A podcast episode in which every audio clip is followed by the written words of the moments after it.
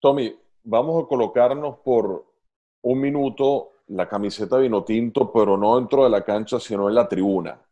Eh, ese fanático que, obviamente sigue con mucha ilusión a la selección, pero que obviamente finalizando el, 2019 quedó un poco preocupado porque hubo un cambio brusco de, entrenador, porque hubo algunas fricciones internas, porque al inicio de este año pasó todo este tema del COVID-19 y no arrancó la eliminatoria y tampoco habrá una Copa América que significaba eh, una concentración larga y una cantidad de partidos que, que, suman más allá de lo que se podía lograr competitivamente en el torneo y vuelves a ser Tomás Rincón el capitán de la selección, el que conversó con José Peseiro y es el que lidera este grupo.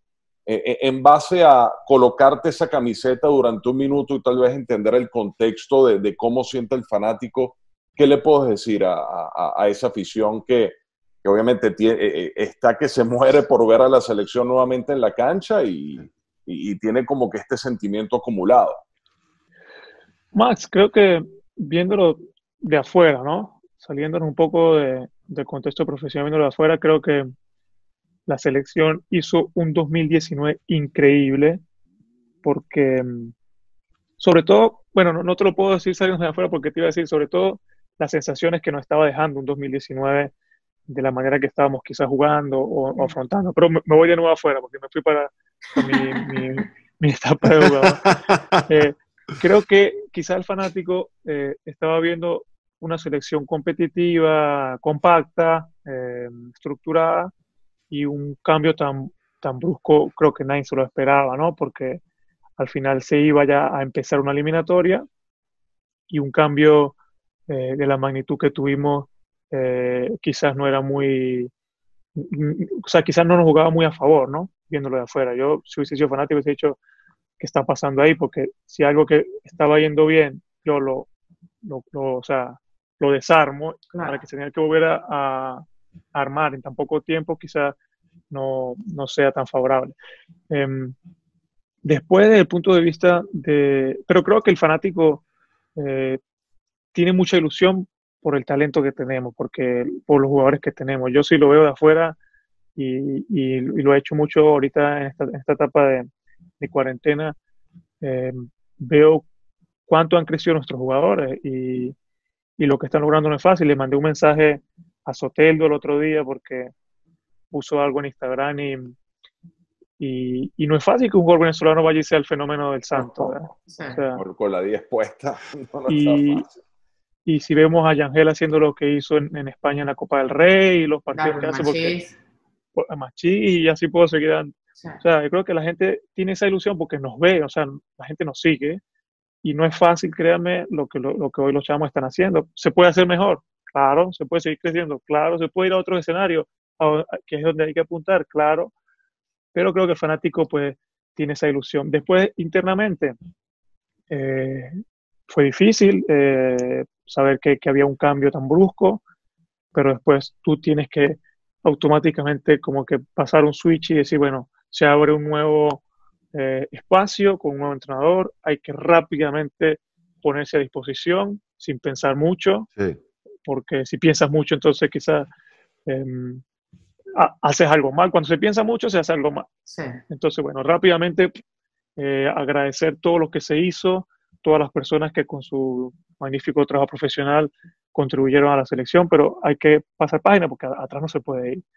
Entonces llegó el Mr. Peseiro, em, que creo que eh, su etapa de su llegada ha sido positiva. Em, yo me reuní con él aquí y encuentro en él una persona, primero, capacitada, no voy a descubrir su, su carrera, una persona que cuando uno está tantos años en el fútbol, al conversar un poco de fútbol con alguien, uno se da cuenta quizás de, por dónde vienen los tiros, como decimos nosotros los venezolanos, ¿no? Y es un entrenador que, hay que brindar, obviamente, eh, trabajo, espacio para trabajar, tiempo, creo que nos puede dar una mano. Pero a mí lo que más me llena y lo que más me llena de convicción, y lo hablo quizás con los que más hablo, los grandes, lo, lo otro día Gonzalo, es que tenemos un gran equipo, o sea, tenemos jugadores de verdad que, que, creo que nunca hemos tenido tanto, sobre todo, ¿no? Mm. Y, y, eso me llena a mí de, ilusión, más allá de que cuando se vaya a volver a jugar no se sabe, si va a volver a ver Copa América el año que viene o lo que sea, y cuando tengamos tiempo de reunirnos, pero yo cuando sepa que me tengo que poner la camiseta de selección, voy a estar convencido por quien tengo al lado. Por eso le pido a todos mis compañeros siempre de, de, seguir con el pie en el acelerador, pase lo que pase. Además que esta nueva generación se la cree. Nosotros cuando hablamos con Ronald Hernández o chicos que han llegado a este Mundial Sub-20 donde fueron subcampeones, son chamos que para la edad que tienen son tipos muy maduros, que han tenido mucha experiencia en corto tiempo y son atrevidos. Y esa capacidad de ser atrevidos que no había tal vez en procesos anteriores, te marca la diferencia para pararte frente a un Brasil que cuando ves este documental de la Copa América dice, realmente Venezuela juega de tú a tú contra esto, le saca un empate. Es difícil cuando ves la infraestructura, todo el alrededor y a nivel deportivo cómo trabaja Queda documentado y después lo trasladas al fútbol venezolano, que nosotros lo vivimos como periodistas y decimos, qué arrecho es jugar de tú a tú en equipo como este. Sí, sí, sí. Él, eso sí tiene un jugador venezolano que es muy atrevido y, y, este atrevimiento quizás ha sido lo que nos ha llevado con menos a hacer más. Y, y sí, son jugadores que han venido creciendo muy rápidamente, que tienen una madurez que quizás en años anteriores a esa no se tenía, que se han ganado su lugar, que nadie les ha regalado nada y que nosotros los más grandes estamos contentos de, de tenerles de esa forma en que, en que ellos han llegado, porque han llegado con mucha profesión con mucho profesionalismo y con mucha madurez y que esperemos que sigan creciendo porque esto no para y, y esto es, un, es, una pelea constante. Yo, yo en On Fire, acá en, un debate que tuvimos bastante caluroso, para no llamarlo alterado, eh, dije, cuando tú montaste la foto con Peseiro y el texto que escribiste, textualmente dije lo siguiente, ya que yo soy responsable de las cosas que digo. Tomás Rincón le está echando una mano a la Federación Venezolana de Fútbol, es un, que es un desorden, le está echando una mano inconscientemente con este texto que está poniendo. Yo no puedo creer que José Peseiro en una hora enamorara a Tomás Rincón después del recorrido que ha tenido ese chamo, que yo lo he visto y yo sé dónde ha estado, porque yo fui y con los entrenadores que ha trabajado. Ah, no lo dije tan, bueno, sí fue en medio de la, de la, puteada que tenía ahí con Max. eh, ¿Y por qué Max? Max no, ¿qué decía no, respecto? No, Max, Max, Max, es totalmente diferente a mí. Por eso, por eso, somos tan amigos. Yo simplemente digo, conozco muy bien a Tomás y, y, si lo colocó es porque es así. no, es, es, entonces yo decía, no puedo creer esta vaina no te estoy diciendo que estaba bien o estaba mal, sino que yo siento que el futbolista creció, los entrenadores crecieron, los, los representantes crecieron y se internacionalizaron, pero yo siento que la Federación Venezolana fue la que se, como que se, es, como que cada vez más, más retro, es una competencia desigual totalmente. Tú dices, coño, los jugadores son los que juegan para ir al Mundial. Pero esta vaina no puede ser así. Te, te llevo directamente al punto de esa imagen con Peseiro. Eh, ¿qué fue lo que realmente te convenció del tipo, Tomás? ¿Qué, qué fue lo que realmente te, te, te cautivó de él? ¿Qué, ¿Qué, fue lo que realmente te llevó a hacer el análisis que hoy haces de, del entrenador que los va a acompañar en este periodo de la selección de Venezuela, donde además está como quien dice los cartuchos apuntados porque no sabemos qué puede pasar más adelante, pero para ti esta eliminatoria tiene que tener una connotación muy, muy especial, a diferencia de todas las anteriores. Walter, a ver, mira, creo que eh, las carencias que tenemos desde el punto de vista dirigencial son notables. La forma en que quizás se manejó el post-Dudamel eh, son discutibles. Eh, pero al final de todo, yo digo, me gusta vivir el presente, ¿no? Claro. Y si en el presente, para mí hoy mi entrenador es José eh, es Peseiro, yo lo apoyo al 100% como lo hicimos con los demás entrenadores. Eh, y sobre todo que en cierto momento tenemos que, yo he tenido diferencias o las tengo y, y, y son públicas y, y, no las escondo a nadie, tengo diferencias con, con muchos dirigentes, porque como tú dices, como a ti quizás no te gustan ciertas cosas, a mí menos, y menos que la vivo. Y estás adentro, y claro, y hay otros que no, no ni, ni sabremos. Exactamente. Pero al final y al cabo somos el mismo equipo. Al, fin, al final y al cabo, si nosotros no nos damos una mano entre federación, jugadores y técnicos, eh, no vamos a, meter autogoles. Entonces, al, fin, al final uno tiene que hacer una reflexión de decir, eh, quizás estas formas no me gustan, quizás pueden ser mejor, pero es lo que yo hoy tengo.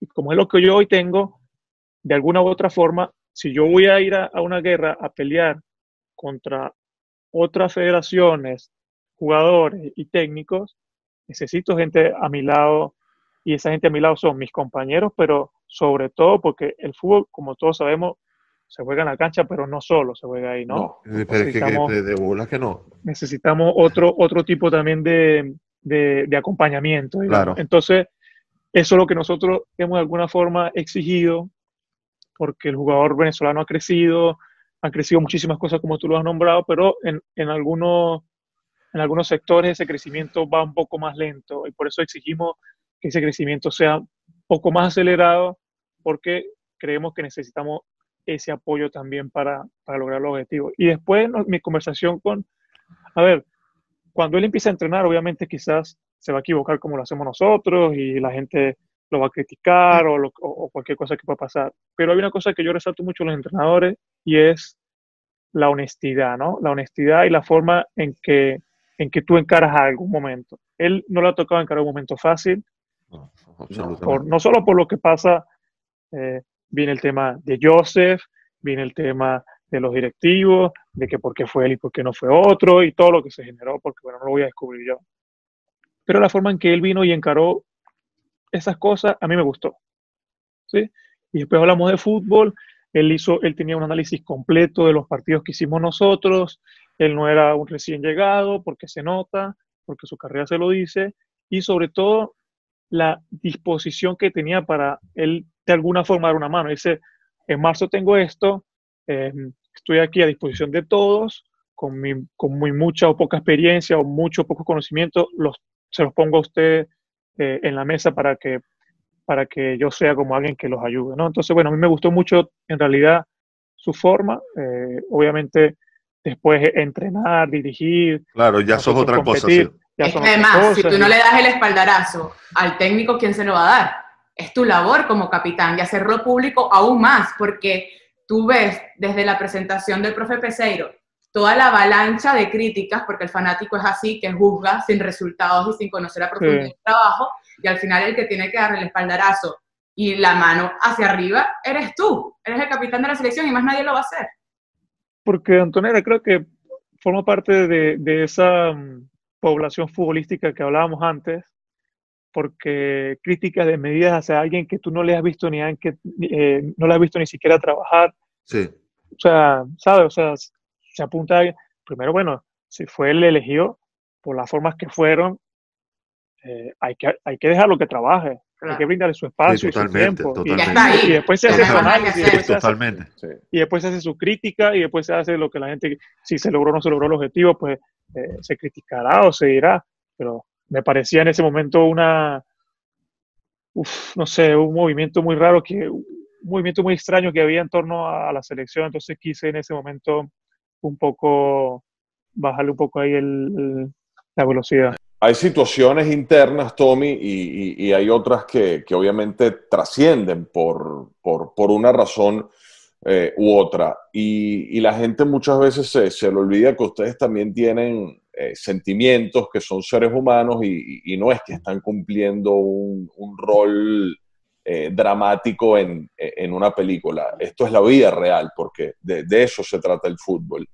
Y, quiero traer esto a colación porque sé perfectamente lo que para ti significa Joseph como, como persona, todo lo que han vivido, la, la amistad que desarrollaron, todas las vivencias que tienen eh, en la selección nacional en, en, una situación que lamentablemente se dramatizó, se, se, se, magnificó, porque lamentablemente cuando algunos actores tienen este tipo de información a la mano, pues la, la, la, magnifican, la tergiversan, etcétera, etcétera, pero, pero sobre todo por, por lo que sé que para ti significa eh, Joseph Martínez como futbolista y como persona, pues, pues queríamos saber también desde tu palabra, desde tu intimidad, cómo, cómo viviste todo eso y, y si es que lo sigues viviendo.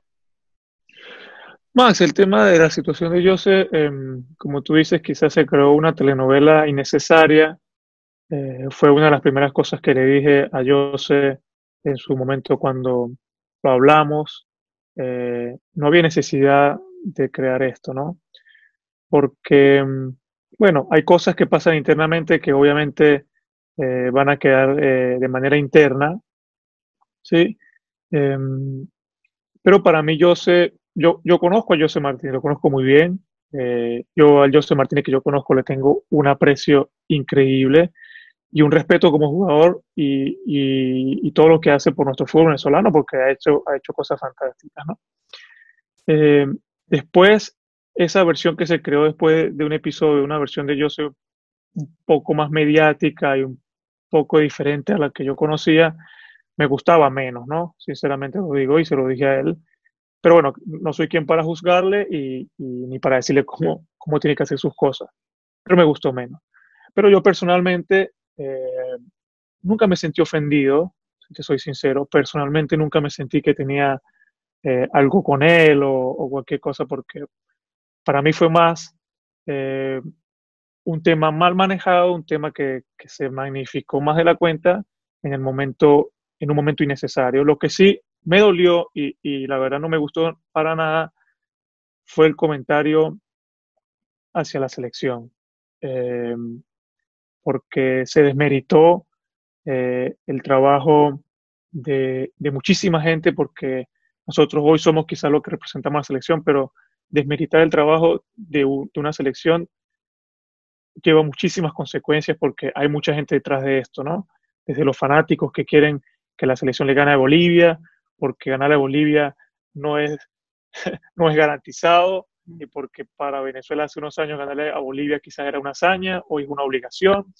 Entonces, bueno, ese, esa parte de toda esta historia, la verdad es que sí eh, me dolió, porque mm, nosotros sabemos cuánto nos tenemos que joder para conseguir una victoria con quien sea, eh, porque sabemos todo lo que hemos trabajado para poder llegar a donde estamos. Y no solo yo, creo que muchos de mis compañeros se vieron en realidad un poco dolidos por este tema, ¿no? Eh, asimismo digo que quizás hay que estar en, los pies de Joseph eh, en su momento para decir lo que dijo. somos seres humanos, tenemos emociones, tenemos dificultades, no sé, de niño tuvimos dificultades y, ciertas cosas no las llevamos todavía dentro. Eh, yo personalmente eh, he pasado, tuve una infancia difícil, entonces algunas cosas pues, te quedan como adentro. Entonces, bueno, hay que ver qué, momento estaba pasando él para, para hacer lo que hizo. Ha tenido la valentía de llamar para disculparse personalmente. Em, hemos hablado como hablamos un tiempo atrás, nos hemos dicho la cosa. Yo, para que para que sepan, eh, la primera persona, cuando yo vi mis declaraciones que dije que, que no me gustaba el momento ni la forma, etcétera, en, Caracas, después de que él había eh, dado su mensaje, eh, lo dije porque estaba sintiendo que en torno a la selección el sentimiento de pertenencia no se estaba cultivando ya tanto, ¿no? Y esto era algo que quizás a mí me habían inculcado los mm. mentores que tuve, Lino Alonso, etcétera, que era la, primera la primera cosa es que la selección, como la selección no tiene un sustituto, la selección es lo más grande que nos puede pasar a los jugadores venezolanos. Entonces, al yo sentir em, que quizás algunas cosas estaban viniendo a menos, quise un poco eh, subrayar que la selección lo es todo y que tenemos una obligación moral de ir, o por lo menos yo la tengo porque me ha dado mucho y estoy muy agradecido. Entonces, bueno, em, se creó toda esta situación inútil. Em, después, eh, como te digo, él personalmente llamó para disculparse, lo hablamos. Yo, antes de decirlo, se lo dije a él personalmente que no estaba de acuerdo, se lo dije hace un tiempo atrás que lo habíamos hablado, etc. Entonces, bueno, la etapa de Joseph, eh, no tengo nada en contra de él, o sea, le tengo solo aprecio, respeto. Eh, sí, como lo digo, eh, sí, porque al final, si hubiese sido más una cosa personal, se resolvía tomándonos un café y tú dices, bueno, mira, o sea, yo me peleo con mi mujer y entre los matrimonios hay distanciamientos o entre la familia, o sea, pero ya a ir a herir un sentimiento, sí, a ir a herir un sentimiento con algunas palabras que puede que hayan sido de un momento eh, de dificultad emocional, digamos, también puede ser. Eh, sí, sí, eso sí ya va a, otro, a otros sectores que hay que tratar con más guantes de. Entonces, nada, eh, el, el Mister ha, dejado las puertas abiertas para todos. Lo único que, que yo como capitán de la selección pido y exijo es que se venga con la total humildad e ilusión a la selección, porque en la selección todos somos iguales, hay que ponerse el traje de obrero y meterle para adelante porque no nos sobra nada, porque no tenemos fenómenos y porque lo poco mucho que se ha conseguido se ha conseguido solo y únicamente por un trabajo grupal. ¿En qué nivel está la mística hoy de la selección? ¿En qué, tabulándola en base a lo que alguna vez hubo y que era la carta de presentación? Walter, fíjate que eh, con todo lo que hemos vivido, porque no solo ha sido la, etapa, el, momento de Jose, sino otras cosas que se han vivido, em, he notado una madurez eh, en la selección porque em, se ha creado aún más una fortaleza eh, y, unos y unos lineamientos a seguir de respeto entre compañeros, entre profesionales, que pueden haber diferencias porque no está dicho que no pueden haber, pero todo ha generado que la selección hoy en día en ciertas cosas esté más fortalecida, y te lo puedo decir yo que lo vivo de adentro. Em, y el compromiso de verdad, que es una pena que no se haya podido jugar en marzo y la Copa América, pero todos teníamos unas ganas increíbles de que todo comenzara, porque se terminó muy bien el 2019. O sea, eh, un equipo que, un equipo, Walter, que va a Japón y le da la pasada que le da a Japón, si no está bien como mística, como no, un partido de eso no se hace. No sale, no sale, no sale igual. No, sale de la noche a la mañana y, no, sale. O sea, y, en la Copa América, y porque, a ver, eh, o en los equipos no pasa cotidianamente que el que no juega o, o, que hay diferencias dentro de nosotros. O sea, entonces todo fue un proceso que se fue cultivando que llevó a que en el 2019, amistosos o lo que la gente quiera decir, la selección tuviera el nivel que tuvo. Eso es una demostración de que la selección está bien. Sí. O sea, que tiene una salud emocional, porque si la selección estuviera mal, a Trinidad y Tobago no se le gana, o, no se le hace el partido que se le hace. No, no, le gana al equipo de los periodistas. Si, si la mística no está bien, no le gana a ningún equipo, exactamente. Así. Exactamente, exactamente, porque, eh, mira, yo lo he vivido en mis equipos con, grandísimos nombres o jugadores, si no hay una cohesión grupal, eh, ciertos partidos. lo digo por el tema de, de, que allá afuera, y y te lo digo por eso. O sea, lo que pasa es que siento que, que se les señala mucho, y no es que yo sea adulador de los jugadores, sí siento que son los grandes protagonistas, y cuando te pase otro plano, que no sé qué va, que, a, qué te perfila, cuando más adelante, pero siento que se le pone demasiada carga al futbolista y no se ve el paquete completo. Y el paquete completo es que incluye mucho a los dirigentes. Y es a lo que voy, es a lo que yo insisto. Y yo siento que todavía no hemos tocado fondo, Tomás. Eh, eh, hablo como país. y como pensar como país, eh, hablo de la globalización de país en todo lo que lleva y después la ramificación que va al, punto de fútbol. Sí, no, y que lo que quería decir de la inteligencia emocional también que tiene que tener el jugador, porque traslada a nivel deportivo hasta lo que vive el venezolano en el día a día. Toda esa eventualidad de traumas que te hacen más fuerte emocionalmente para afrontar situaciones. Y lo tienen que vivir ustedes internamente así cuando dices que la salud de la selección está bien, que lo ves que tal vez atípicamente, tal vez dentro del camerino las cosas están mejores que nunca porque dentro de la adversidad logras ese fortalecimiento a nivel emocional y colectivo, porque si ustedes no ponen esa responsabilidad, ¿quién la va a colocar? Así es. Sí, sí, yo creo que, eh, Walter, carencias tenemos y la seguiremos teniendo.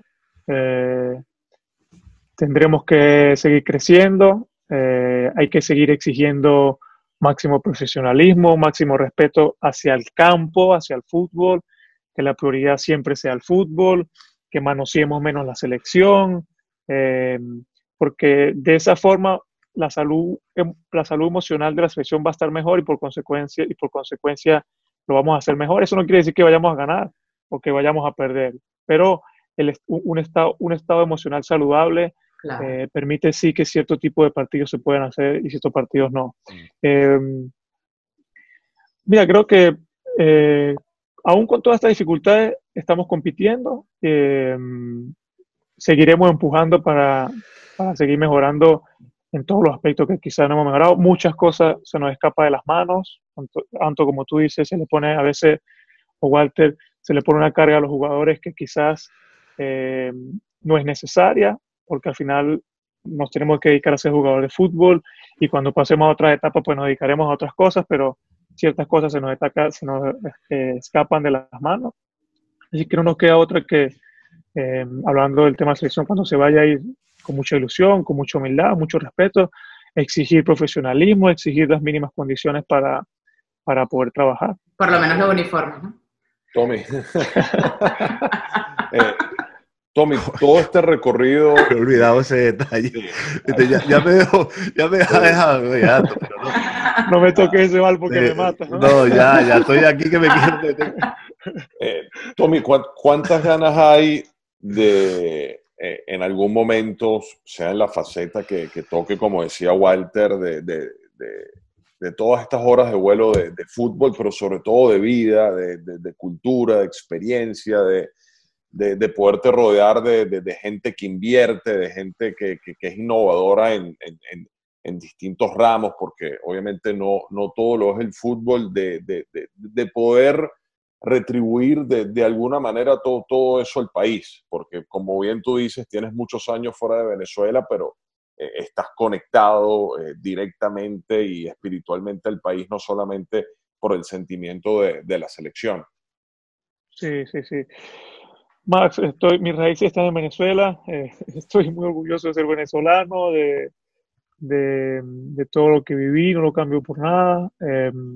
No sé lo que haré, pero creo que lo que haga va, va a estar ligado en el fútbol y, y, en buscar la forma de ayudar a, a potenciar a, y, empoderar a otros chicos para que puedan conseguir sus sueños, eh, porque sé lo difícil que es y sé lo, lo, jodido que es cuando quizá uno va perdiendo un poco la esperanza, ¿no? Y, y es eso, es tratar de, de, de, como que devolver eh, a un país que a mí me ha dado tanto y que me ha, me ha hecho sentir tan, tan importante y tan orgulloso, ¿no?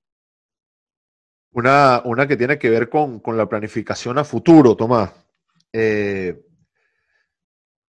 si, lo que viene evidentemente legado al fútbol, yo te lo voy a explicar cortito eh, cómo lo visualizo yo. Un tipo que jugó en la Juventus, tiene más de 10 años en Europa, ha estado en un club como en Hamburgo, de, de, de Van der Sar, de estos tipos que son de la recontraélite, los compañeros tuyos te, hablas con, con Dani Alves, con el otro, y digo, estos tipos entre ellos tienen que hacer algún tipo de negocio proyectándose al futuro. O sea, y, y, y, es una cuestión globalizada que no nada más tiene que ver con el fútbol.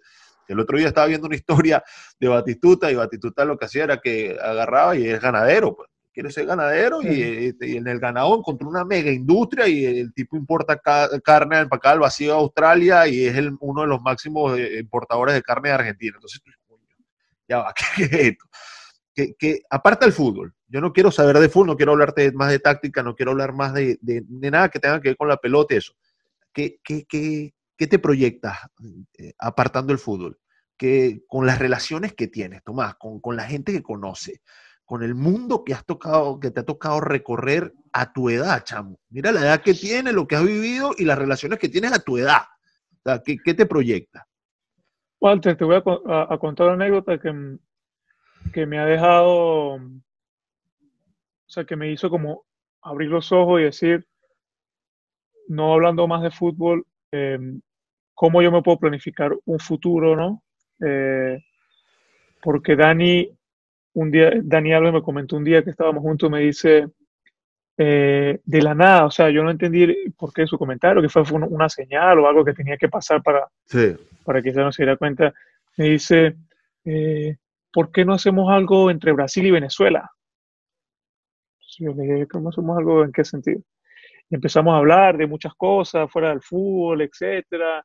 Em, entonces, lo que me deja a mí este comentario y, uno, y un comentario parecido me lo, me lo hizo Pablo, em, que me dijo que por qué no montamos algo en Margarita, ¿no? Dybala. Sí, me, hizo un comentario, pero un comentario más así, ¿sabes? Cuando estás, en, estás tomando un café, dice, porque un día Venezuela es tan lindo, porque un día, porque un día nos montamos con Margarita, ¿no? Entonces, claro, y bueno, yo le respondí el comentario y hablamos y tal. Lo que me deja es que si eh, dos personas de dos países diferentes, suramericanos, eh, me han dicho este comentario, es que ven en mí quizás una parte también potencialmente productiva em, empresarialmente hablando. Entonces, eh, por eso quizás también, no sé si, creo que seguiré ligado al fútbol, pero trato de prepararme también claro. para el tema empresarial, porque no se sabe qué puede pasar, pero em, he tenido la oportunidad de compartir con muchísimas personas, de cada persona trato siempre de aprender algo, he estado con muchísimos líderes eh, que me han enseñado y, son experiencias que tarde o temprano tengo que llevar a, mi vida cotidiana y, para el futuro de mi familia, pero em, sí, eh, por ejemplo, cuando Dani me hizo este comentario, o sea, puse a, a, y decir, o sea, ¿por qué me lo dijo a mí primero, conociendo él tantas personas? Y qué en realidad se puede hacer entre Brasil y Venezuela, por eso algo, ¿entiendes? Hablando, hablando, para un futuro, hablando de que, de que no sea tema futbolístico. ¿Y por qué no? ¿Sabes? También dices, ¿por qué me lo tiene que decir a mí? Pero ¿por qué no te lo va a decir a ti con todo lo que representas para si Venezuela. no te lo dice a ti, ¿a quién se lo dice, Tomás? sí, pero bueno, eh, pero, hace tres años, quizás yo, hace tres, o hace qué, cuando estuve yo, sí, hace tres años. 2017. Eh, yo tenía 29, quizás todo, sí, yo de hace, un, de hace un tiempo estoy como planificándome, pero sinceramente pues no la tengo muy, sí tengo más o menos claro lo que quiero, pero tengo varias opciones que después tendré que decidir, ¿no?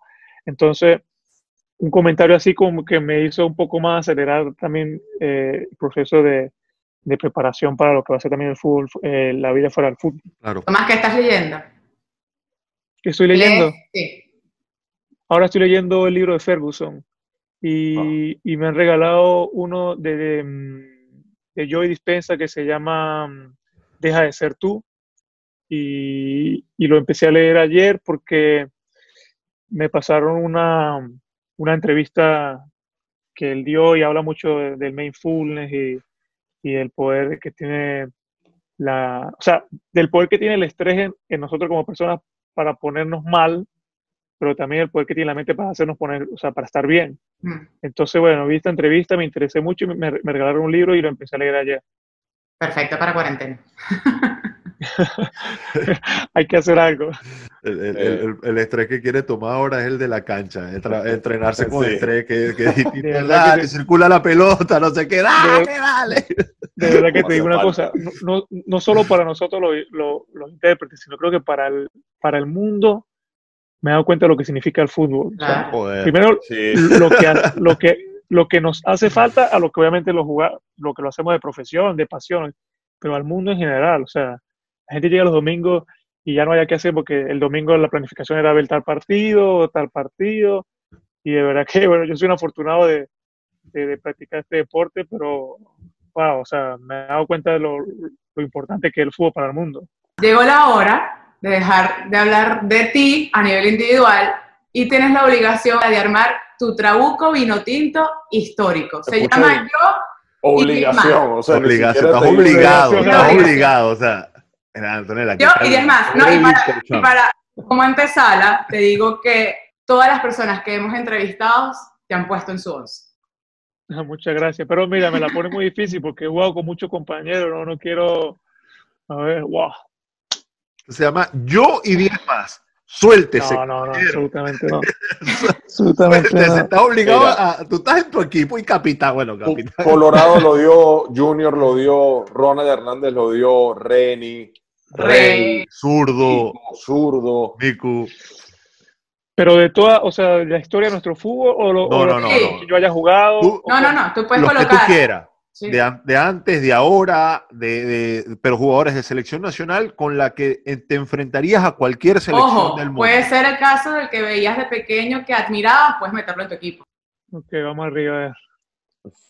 Eh, Reni Vega, Roberto Rosales, José Manuel Rey. eh, ah, ya va.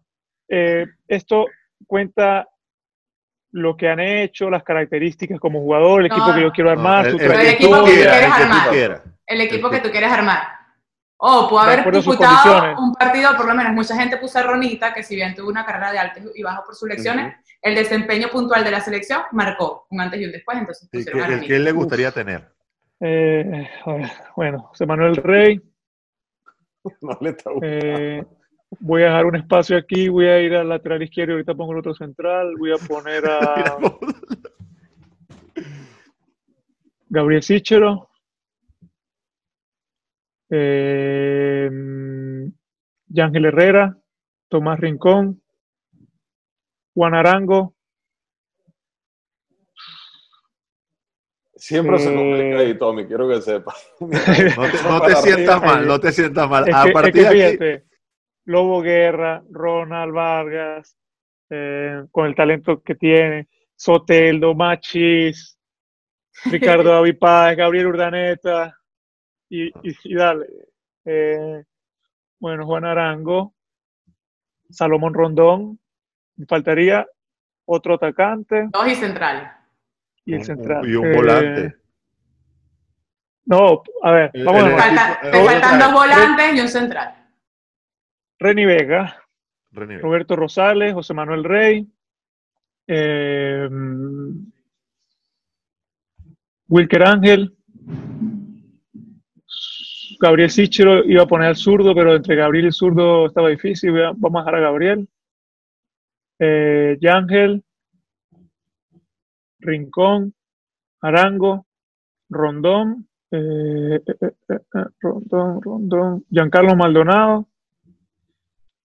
y eh, Maes- Maestrico, Ricardo, Gabriel Urdaneta, Soteldo, Machís,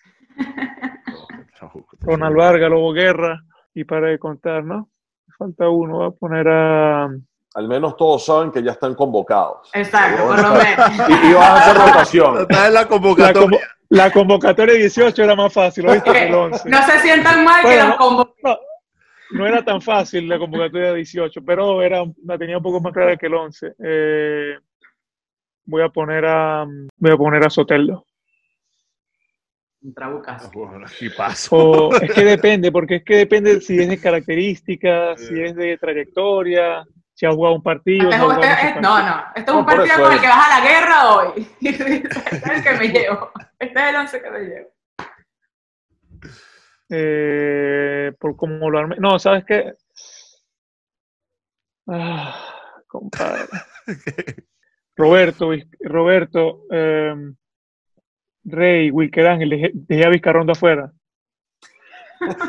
Sichero. Bueno, Tommy, Miquel Villanueva dejó por fuera a Juan, así que tranquilo. O sea, no pasa Así que nada. ¿Sí? ya no así empezó a decir los nombres. Y después dijo, pues puta, dejé fuera a- así que tranquilo, que todo se vale. Miki, Paqui. eh, No, bueno, y para no ir más atrás, lo que yo, lo que quizás yo menos vi o menos compartí, yo voy un poco más a, la portería Wilker, Dudamel. uf. No, vamos de nuevo, vamos de nuevo, vamos de nuevo. Mira, la mayoría de las personas te puso a ti en esa doble línea de volantes con el pájaro Vera. La mayoría de los jugadores. El pájaro también, el pájaro. El pájaro también. Mira todo lo que tengo que dejar afuera. Los Jiménez. mi- no, voy de nuevo. Vega, Ro- eh, Vega, Roberto Rey, Wilker, Sichero, Yangel, Arango, Maldonado, Rondón. Y no, voy a poner Ronald Vargas. Y Voy a, dejar, voy a dejar- voy a dejar al enano como revulsivo. y Ronald Que entre de cambio, que entre de cambio, yo, soy yo, yo, Sí, porque, hacerme bueno, la suya. Si es por sus condiciones, creo que Ronald en, en mi equipo me hubiese podido dar mucho por cómo yo entendía de jugar un partido así. Y, en tu equipo, Tommy, ¿la, ¿la banda te la quedas tú o le dices, bueno, dale, Juan, es tuya? No, no, se la voy a Juan. Vale. Toma esa responsabilidad, no la quiero. No, por, por lo que, a ver, cada uno de nosotros creo que ha significado algo, ¿no? Para, para el país, sin duda, pero Juan fue el primero que, que empezó a derribar puertas, barreras. eh, yo creo que incluso se lo digo a él, yo creo que Juan Arango pudo haber hecho más por las condiciones que tenía. Pero Juan Arango eh, es el jugador más representativo. Quizás otros van a, a llegar más lejos que nosotros. Eh, no sé si Ángel Herrera va a llegar también a un equipo importante y se va a establecer y va a jugar finales de Champions League o lo que sea. Pero cada uno de nosotros ha significado algo por los momentos en los que hemos quizás ido superándonos, ¿no? Sí, Y- parte de la evolución. Y, y- y la gente, por ejemplo, tiene que, que ver más allá.